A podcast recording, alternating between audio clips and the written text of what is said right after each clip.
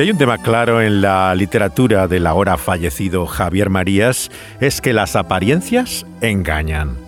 Todos tenemos la experiencia de creer conocer a alguien, hasta que de repente descubres algo de esa persona que no te imaginabas. Como Javier Marías, yo también creo que todos tenemos secretos, cosas que mantenemos ocultas, pero a diferencia de él, sé también que un día saldrán a la luz, aunque estén cubiertas por un manto de falsedad y simulación. Hay autores con los que uno tiene una relación especial. Uno ya no lee sus libros por el valor literario que tenga cada uno de ellos, sino que es un vínculo afectivo, por el que ya no analizas la obra o el valor específico que tenga, sino que es como la entrada a un mundo tan personal como es tu propia memoria. Ese es mi caso con lo que ahora llaman la generación de los años 80, que incluye el ahora fallecido Javier Marías, pero también estaría Antonio Muñoz Molina o Javier Cercas. Yo veía a Javier en aquellos años 80 en el autobús. Me llevaba por la tarde a la Facultad de Filología que había en la Universidad Complutense, donde él estaba enseñando teoría de la traducción. Había vivido en Venecia un tiempo con una mujer y volvía ahora a vivir con su padre como eh, cuando era joven y todavía estaba en activo el filósofo Julián Marías. Yo hacía un curso de neerlandés por la tarde después de haber intentado compatibilizar el alemán con el periodismo que estaba estudiando. Y como ninguno de los dos sabíamos conducir, eh, supongo que siguiendo la tradición familiar, porque ni su padre ni el mío eh, tampoco conducían, salíamos en un autobús que iba de Moncloa hasta la universidad. Y como él vivía en la misma calle, en la parte que se llama Valle Hermoso, eh, que sube hasta la zona de Canal, y yo en la Damanier, en la parte de abajo, pues coincidíamos siempre, era la misma hora en que él entraba, la misma que yo. Es realmente curioso cómo en autores como él la literatura y el periodismo se entremezclan. Hay una extraña relación siempre entre ambas. Hay escritores como por ejemplo Muñoz Molina que hacen que compre en papel el periódico El País para poder leer sus artículos cada sábado en el suplemento cultural que se llamaba Belia. Pero otros como Javier Marías que escribía en la revista del País semanal eh, lo evitaba leer porque me fastidiaba su literatura, que siempre la admiraba tanto que no la veía al nivel de sus artículos, ¿no? Generalmente porque tienen que ver con la actualidad y esto se hace fácilmente trivial, ¿no? Se mete uno siempre en batallas, ¿no? Que no son muy trascendentes, ¿no? Yo apreciaba más a María por eso, por los libros, que por los artículos. Hay gente que bastante que conozco que no aguanta un libro de Marías. Le resultan incomprensibles sus obsesiones, la reiteración de pensamientos que tienen sus personajes. Pero yo no sé por qué, pero tengo una extraña debilidad por él. Basta que lea la primera línea de cualquiera de sus libros que no puedo dejarlo. De hecho, releo los párrafos una y otra vez. Me maravilla el estilo, la sensibilidad, la capacidad de observación y percepción que tiene. La literatura tiene esa capacidad para introducirte en la mente, en desvelar los pensamientos, y lo que la mayoría encuentra repetitivo en autores como Javier Marías hace que otros nos reconozcamos en él, en sus vueltas y revueltas en su cabeza, lo que no dice y lo que calla. algo que se pregunta a menudo es eso, si nuestra vida no es solamente lo que somos y lo que hemos hecho, sino lo que nos hubiera gustado hacer, ¿no? Y podría haber sido. Él dice que qué pasaría, de hecho, si dijéramos todo lo que pensamos. Yo creo que, como él solía decir, que la vida sería un infierno, desde luego, si pudiéramos hablar con nuestra mente todo lo que por ella pasa. Es imposible concebir el narrador, por lo tanto, de sus historias como, por ejemplo, Así empieza lo malo, sin pensar en quién era él, aquel joven Marías. Le llamaba así Juan Benet, que fue su maestro literario y eh, realmente inspirador y al cual mantuvo una extraordinaria fidelidad. Eh, él era ingeniero originalmente de presas y, de esta, se dedicaba a temas hidráulicos, pero eh, era un gran anglófilo. Introdujo en la literatura española Benet esta visión hacia el mundo. Los escritores españoles siempre han sido muy provincianos, ¿no? Siempre han tratado cosas de España y de sus historias, y Marías pertenece a una generación que rompe radicalmente con esto. Sus primeros libros, uno se desarrolla en Estados Unidos, otro eh, parece una historia de Julio Verne, o sea, realmente no tiene nada que ver con lo que era la literatura española de entonces.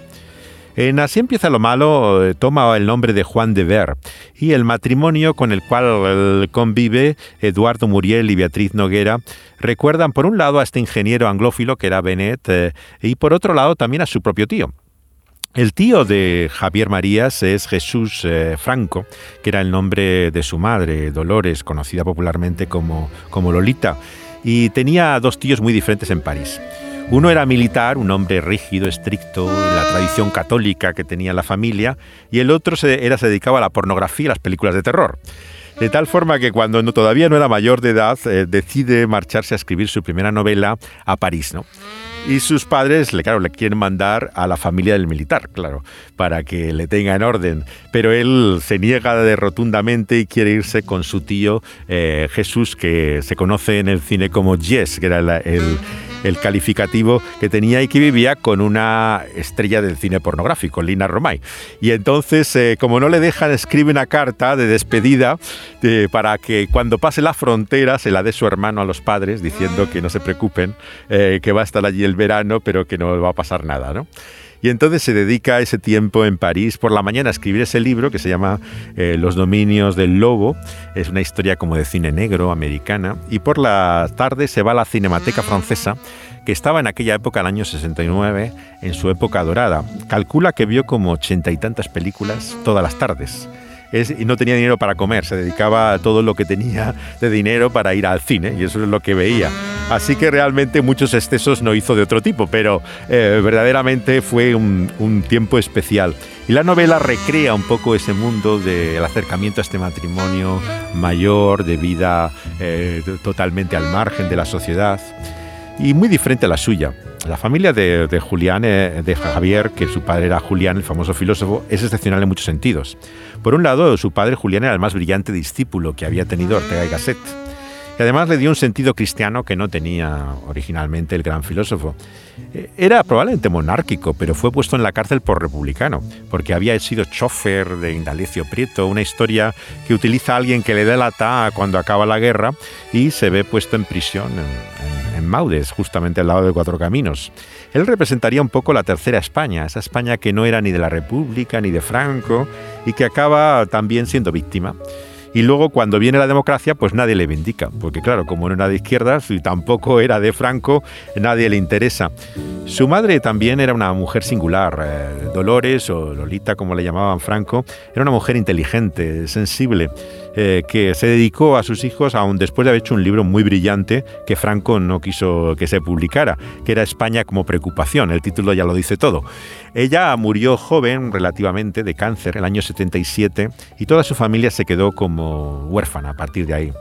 Y yo que conocí también al padre, a Julián, era como un viudo perpetuo, anhelante siempre en su fe cristiana de la resurrección y de reencontrarse con su esposa, y nunca volvió a ser la persona que era. Su mujer era la que releía todo lo que él escribía, lo corregía, eh, le sugería, era su colaboradora principal, y sin ella estaba como perdido.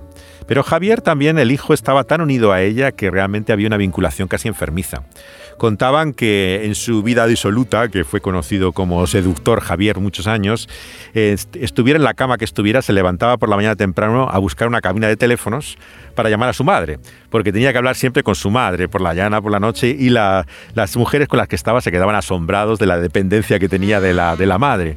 Por eso su muerte le dejó totalmente desorientado. ¿no? Dicen que era otra persona a partir. Adquirió la seriedad que tenía siempre eh, a partir de ese momento. En su libro Negra Espalda del Tiempo habla también de su hermano, el que sería el mayor, pero que murió en la infancia. Eran cinco hijos, ¿no? El primero muere eh, enfermo de una neumonía. Eh, él a los 70 años y su hermano murió también con un problema de salud eh, cuando tenía unos años de edad. Eh, los otros cuatro hermanos son eh, los cuatro que forman, incluido Javier, son a cual más brillante. Eh, Fernando, que es el hermano que le sigue, es un conocido historiador del arte, muy vinculado al Museo del Prado, especialista en Velázquez y en toda la grande pintura española. Y luego está Miguel, claro, el economista, crítico de cine más reputado, de conocimiento enciclopédico que hay en nuestro país, que son los dos mayores que él. El hermano menor es el hermano músico, el que está especializado en la música barroca, además, en particular, y escribe eh, sobre discos de música clásica y que dicen que es, que es de muy pocas palabras, que no habla casi nada, pero eh, lo que escribe es una joya siempre, sus comentarios de musicales. Así que, como ven, la familia es desde luego muy particular. Cuando al padre Julián le preguntaban eh, por sus hijos, él decía que creía más en, la educación que en la genética que era probablemente porque se habían criado entre libros que todos escribían más o menos en su rama particular, ¿no? pero que no era tanto la cuestión de sangre la que respondía todo. Eh, Javier es conocido sobre todo además por su resistencia a la tecnología. Escribía en una máquina de escribir eh, Olimpia, un modelo en particular que hacía 20 años que había dejado de utilizarse hizo un famoso artículo en el País Semanal eh, pidiendo a cualquiera de sus lectores que, le ayudara a conseguir otras máquinas porque él las machacaba al poco tiempo. Y eh, cuentan que varias personas eh, se interesaron y le regalaron modelos antiguos que él utilizó hasta el final. Cuando le mandaban una carta, él nunca tenía correo electrónico, la secretaria se lo imprimía y entonces él escribía a máquina de escribir la respuesta al correo electrónico. Luego la, secretaria eh, lo, pasaba para, escanear y lo mandaban como un PDF. Eh, la, fotografía de, lo que era la carta de él. Así de complicado era la comunicación con él. Pero tenía una reticencia enfermiza bueno, al móvil en primer lugar, nunca utilizó ese teléfono móvil y casi todo lo que fuera tecnológico no, no iba con él. Cuando él empezó a escribir, claro, estas eran las formas habituales. En los años 80, España además estaba en transición a la democracia, se había renunciado a la memoria de la guerra y había toda una serie de cambios que iban trayendo leyes como fue la del divorcio que promovió la UCD de Fernández Ordóñez. Por lo tanto, los matrimonios que aparecen con frecuencia en sus libros, empezando con el de Así empieza lo malo, que parece inspirado en su tío y, y Benet, ¿no? o el propio de Corazón tan Blanco, su libro más popular, son matrimonios mal avenidos, pero hay que entender que en aquella época uno se casaba para siempre, o sea, no había la opción que hoy tenemos del divorcio. Él además era soltero y esto siempre lo enfatizaba, que él tampoco sabía muy bien de lo que estaba hablando, estaba, pero es lo que él entendía eh, que era el matrimonio. Además sus padres eran un matrimonio muy unido, como hemos dicho, eh, Julián y Lolita estaban particularmente eh, unidos. La transición lo que sí fue es una época de chaqueteo. Los franquistas de toda la vida se convertían en demócratas y algunos que habían delatado a otros, como fue el caso del que lo hizo con su padre, luego se consideraban eh, afectos a la democracia y eh, se congratulaban por el final de la dictadura el caso famoso de, Cela, otro premio Nobel eh, que había sido un reconocido franquista. El padre de Javier, sin embargo, era despreciado como alguien de derechas cuando Franco lo había metido en la cárcel por republicano y tuvo que acabar escribiendo en medios como el ABC o conservadores, donde eh, finalmente eh, parecía más apreciado que en los, medios de, de izquierdas. Esto lo observó muy bien Javier y de hecho cuando le dan el Premio Nacional de Narrativa, el año 2012, eh, por su libro Los enamoramientos, él dice que no lo acepta. Aunque había una cuantiosa cantidad eh, que iba incluida en el premio, dijo que si su padre no había merecido el premio, él tampoco lo merecía. Esta fidelidad casi quijotesca que tiene eh, él por su padre era tremenda. Por ejemplo, en la academia han, han, dicho ahora a propósito de su muerte que él dijo que no quiso entrar en la academia hasta que muriera su padre porque decía que dos Marías eran demasiado para la academia, ¿no? Y él siempre mantuvo un respeto excepcional, a pesar de que su padre era creyente, él no lo era, eh, su padre era más bien conservador, él era más bien una persona eh, de izquierdas, eran muy diferentes, pero siempre le mantuvo una gran fidelidad. El pediatra que en el libro aparece como Van Vechten, con un nombre holandés, oculta en ese libro esa conducta de personajes franquistas que se adaptan al nuevo tiempo, esa reconversión acelerada de tantas biografías para ocultar la historia pasada, como si fuera el dictado peaje del silencio que va reinventando supuestas heroicidades antifranquistas. ¿no? Javier Cercas lo ha hecho en la historia del impostor, ¿no? que muestra como un personaje real, Enrique Marco, no solamente pretendió ser superviviente de un campo nazi, sino que llegó a ser secretario general del sindicato anarquista en, al comenzar la democracia, la CNT, a finales de los 70, y supuestamente por haber actuado contra la dictadura, aunque no había movido un dedo en contra de ella en todo el tiempo. La realidad es que la transición se basaba en la ocultación y en la mentira como en nuestras propias vidas, que tantas veces se basan en el autoengaño, en una falsedad tantas veces repetida que uno acaba creyéndosela como si fuera cierta, lo que un escritor como Cercas descubre es que la afición parece que salva, pero la realidad condena. Es como si necesitáramos la afición para vivir, porque aquí todo el mundo se inventó un pasado antifranquista para soportarse. Él es de algún modo lo que todos somos, el personaje de Marco. Historias como El impostor y Así empieza lo malo nos hablan, como dice Cercas, de esa insaciable y humillante necesidad de ser querido, aceptado, admirado. Habla de que todos somos un poco como actores, puesto que somos novelistas de nosotros mismos. Mentimos más que hablamos, que dice el dicho popular, y ofrecemos a los demás una imagen que no siempre es la verdadera. Y el problema es siempre que al final hay que afrontar la verdad. Muñoz Molina intenta entender al asesino, por ejemplo, de Luther King, cuando vuelve a Lisboa en los años 80 eh, y en su novela Como la sombra que se va, quiere entender a aquel criminal de, eh, de King.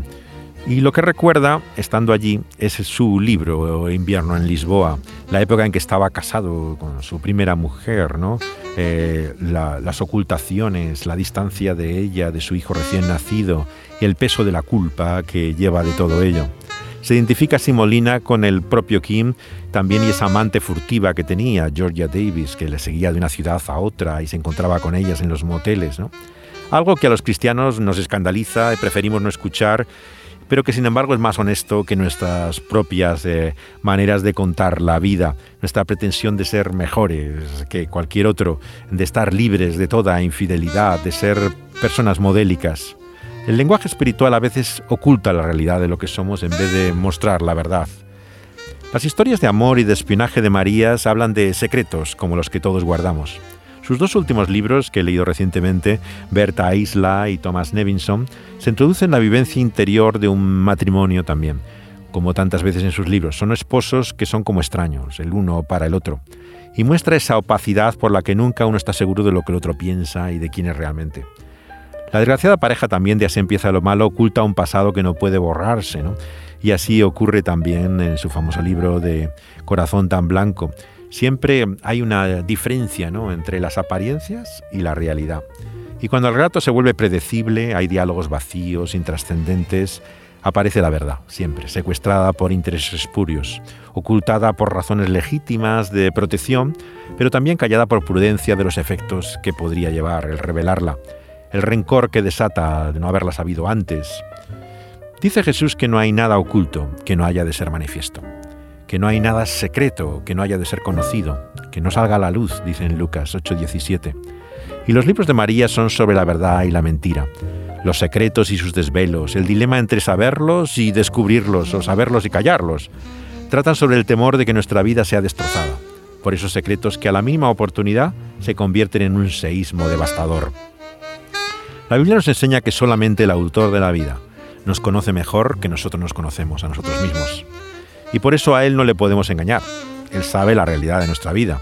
Y es por eso que solamente Él puede juzgarnos también justamente.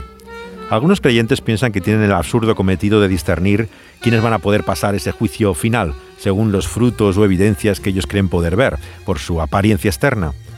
Pero desde luego la ignorancia es atrevida. Necesitamos ser más humildes y atender al consejo de Pablo a Timoteo, por el cual el Señor conoce a los suyos. La ley de Dios es como un espejo, eso sí, pone en evidencia lo que somos. Y la tentación es rehuir la mirada, pretender que no somos tan malos como otros, que ante los ojos de Dios es claro que todos somos declarados faltos, dice Romanos. A Él no le podemos engañar. Él sabe la realidad de lo que hacemos, de lo que pensamos y de lo que decimos. ¿Por qué somos lo que decimos? ¿O por qué hacemos lo que hacemos? Dios traerá toda obra a juicio. Todo lo oculto, sea bueno o sea malo, dice el predicador de Eclesiastés. Él sabe lo que hay en nuestro corazón, dice Samuel. Escucha todas nuestras palabras. Él oye, ve todo.